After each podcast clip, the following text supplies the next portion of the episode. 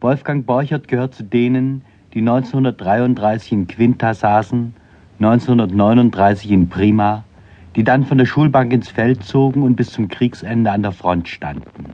Sie sind heute um die 25 herum oder wären es, wenn sie noch lebten. Die Glücklichen unter ihnen, die den Krieg überstanden haben, sind in Gefangenschaft.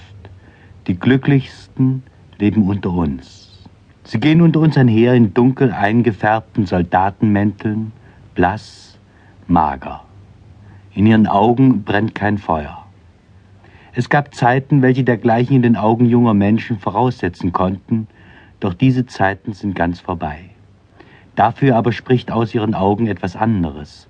Man fühlt sich beobachtet und abgeschätzt, wenn man ihnen gegenübersteht, man spürt Skepsis und Ernst. Und weiter spürt man den Hunger, den sie haben einen Hunger nach allem, auch nach dem Leben, von dem sie so viel Furchtbares erfahren haben, beinahe nur das Furchtbare. Ihre jungen Jahre haben auch andere in diesem Kriege verloren, aber diese Generation der heute 25-Jährigen hat mehr opfern müssen. Sie, die ihr angehören, haben zum Leben nicht erwachen dürfen. Sie sind geweckt worden, hart, kalt, unerbittlich. Wer mag hier klagen, dass sie nicht besitzen, was man früher Ideale nannte und was sie, diese Jungen, Illusionen zu nennen gelernt haben? Und wer mag sie dafür schuldig sprechen? Anderthalb Jahre lang ist diese Jugend nun angerufen worden und hat geschwiegen. Man hat sie bestürmt, angefleht, doch endlich zu reden. Sie hat geschwiegen. Man hat ihr vorgeworfen, sie sei verstockt.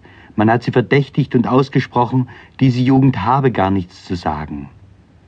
Sie hat zu alledem nur immer wieder geschwiegen. Und nun gibt es Leute, die haben sie aufgegeben und rechnen nicht mehr mit ihr.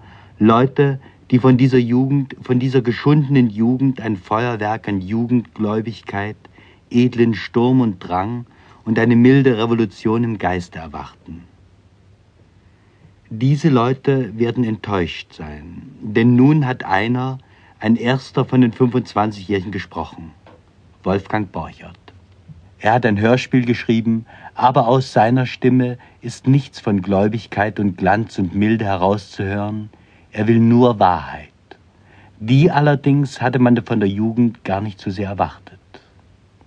Wolfgang Borchert weiß das. Er hat, um jedem Missverständnis vorzubeugen, unter den Titel seines Hörspiels geschrieben, ein Stück, das kein Theater spielen und kein Zuschauer sehen will. Und darunter steht, eine Injektion Nihilismus bewirkt oft, dass man aus lauter Angst wieder Mut zum Leben bekommt. Diese Jugend hat geschwiegen, obgleich man sie beschworen hat, doch endlich zu reden. Nun spricht sie.